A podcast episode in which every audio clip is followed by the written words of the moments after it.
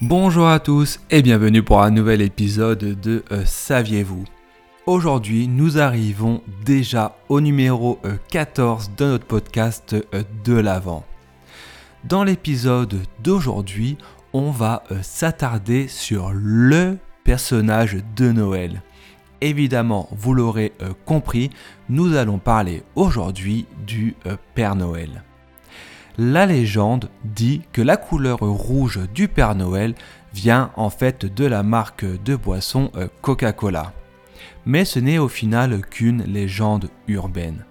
Bien que de couleur verte euh, initialement, le Père Noël que nous connaissons euh, aujourd'hui est en fait un dérivé d'un personnage hollandais nommé Sinterklaas sa couleur et son anatomie changeront lorsque le personnage euh, fut euh, repris par la littérature américaine qui lui remplacèrent alors ses vêtements euh, d'évêque par un épais manteau à fourrure rouge.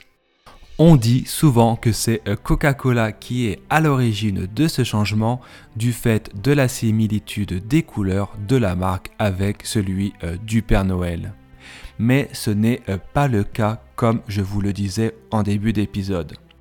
Coca-Cola se sert juste du personnage pour vendre sa boisson euh, pétillante en hiver afin de donner envie aux consommateurs d'en acheter car euh, généralement le Coca-Cola est associé à la chaleur et non au froid.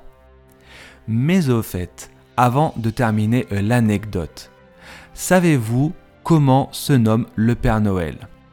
Encore une fois, de la part de la littérature américaine, il s'appelle Chris Kringle, qui serait en fait un dérivé euh, du patois autrichien, excusez-moi euh, par avance pour mon accent, qui veut dire du coup Chris Kringle, qui signifie, euh, une fois traduit en français, Petit Jésus. Et oui, incroyable mais vrai. Si cet épisode vous a plu, une nouvelle fois, n'hésitez pas à le partager et également à vous abonner.